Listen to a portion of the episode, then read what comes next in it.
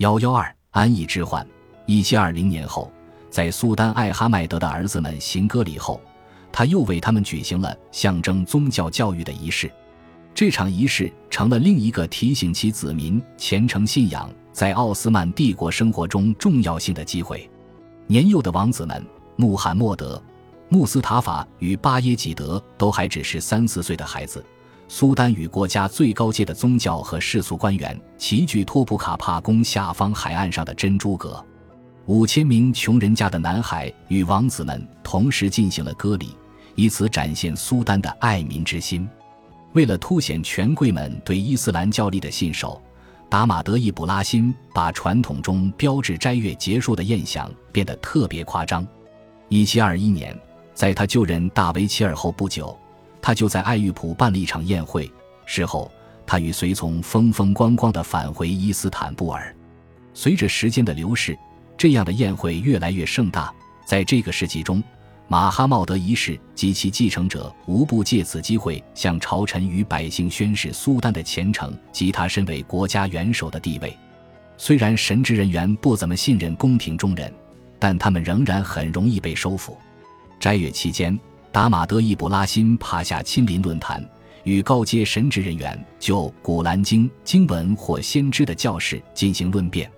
论辩的相关文本都经过审慎挑选。十八世纪二十年代，论辩的《古兰经》经文就都与胜利有关。鉴于一七二二年奥斯曼开始与伊朗交战，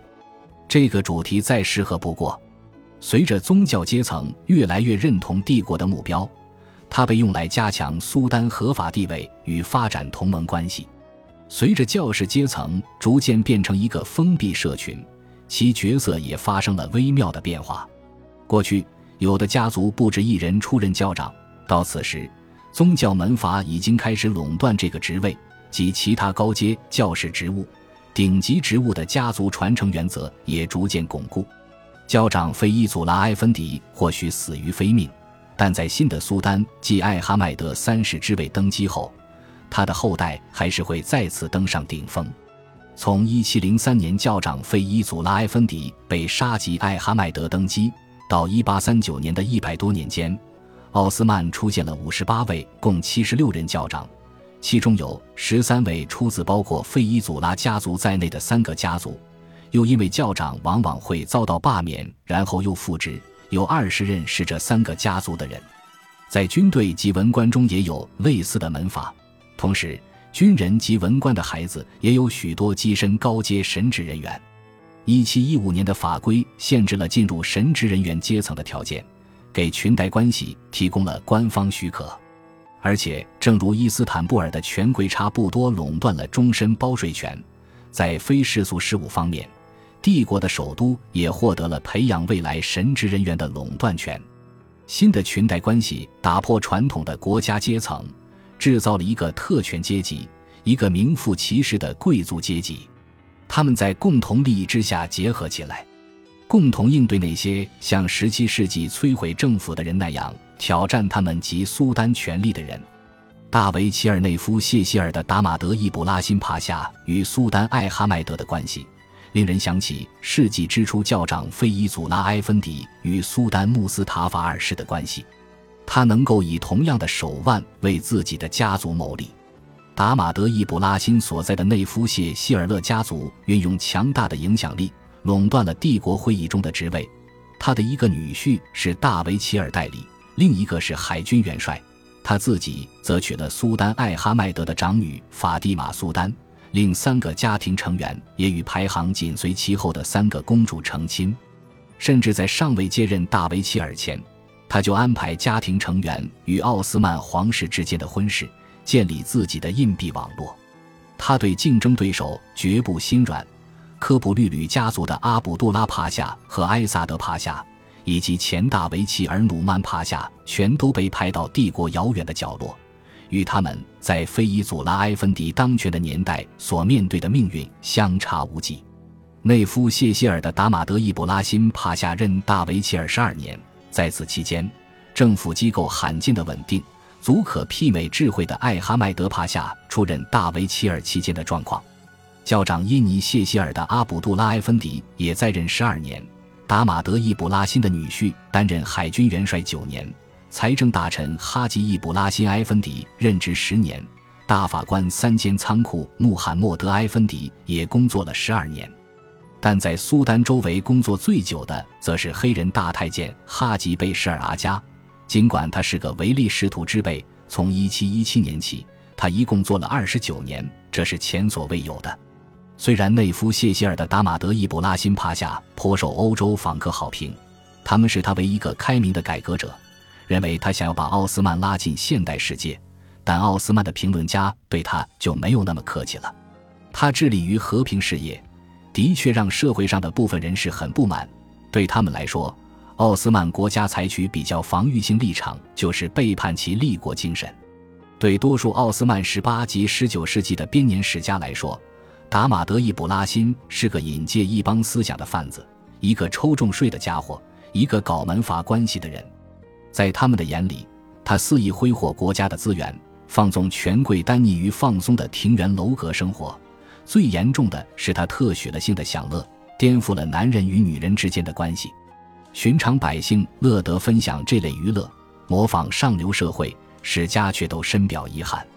一六九九年的卡尔洛维茨和谈及一七一九年波扎雷瓦茨的外交努力，为奥斯曼帝国的西部及北部边境带来了和平，为他们赢得了一个富强的时代，使他们能够享受郁金香时代萨达巴德的夜夜笙歌及博斯普鲁斯的新豪宅。苏丹艾哈迈德似乎赢得了民心，他与内夫谢希尔的达马德·易卜拉欣帕夏都以为。满足公众对皇家及权贵生活的好奇心，大体来说有益于伊斯坦布尔的社会。这个观点看来也是对的。然而，时间很快就证明他们错了。神圣同盟战争期间，哈布斯堡向前挺进奥斯曼领土，并在卡尔洛维茨合约和波扎雷瓦茨合约后修订了新的边界。地缘政治情况发生了很大变化，迫使奥斯曼的穆斯林离乡背井。不得不朝东南方迁徙，经巴尔干直奔首都。奥斯曼虽然在卡尔洛维茨合约中拿回了伯罗奔尼撒，但多年来的战乱使许多人离开这里，奥斯曼彻底丧失匈牙利、特兰西瓦尼亚及波多利亚后的流民问题也因此变得更复杂。以前，奥斯曼人是在别国的土地上打仗，一六八三年之后，战争却发生在他们自己的边界内。奥斯曼百姓无家可归的情况更普遍，即使是在最好的时期，连在伊斯坦布尔维持基本的公共秩序都很困难。新来的人在这里更不受欢迎，他们形成了一个新的社会底层，直接威胁到伊斯坦布尔的商人及工匠。新住民需要找工作，生活了好几个世代的原住民则抱怨自己的特权受到侵犯。整个18世纪20年代，政府三令五申。要求伊斯坦布尔的新居民返回原居住地，并命令卢米利亚地方当局限制他们迁徙，但无论怎么恫吓，收效都很小。丧失财产、流离失所的底层人口愈来愈多，原住民的怨气随之滋长，社会差异趋明显。对愤怒的公开表达显示，奢侈浪费的富人与市井小民之间的鸿沟已经扩大到危险的程度。一七二六年。一群人连续十多天朝苏丹艾哈迈德在贝西克塔什的宫殿投掷石头，迫使他移居金角湾的一处行宫。在1727年及1728年，禁卫军与伊兹密尔当地的政府驻军为争夺势力范围发生冲突，他最后演变成一场长期叛乱，吸引了各行各业不满分子加入，迫使伊斯坦布尔介入，但为首的叛乱者还是逃逸了。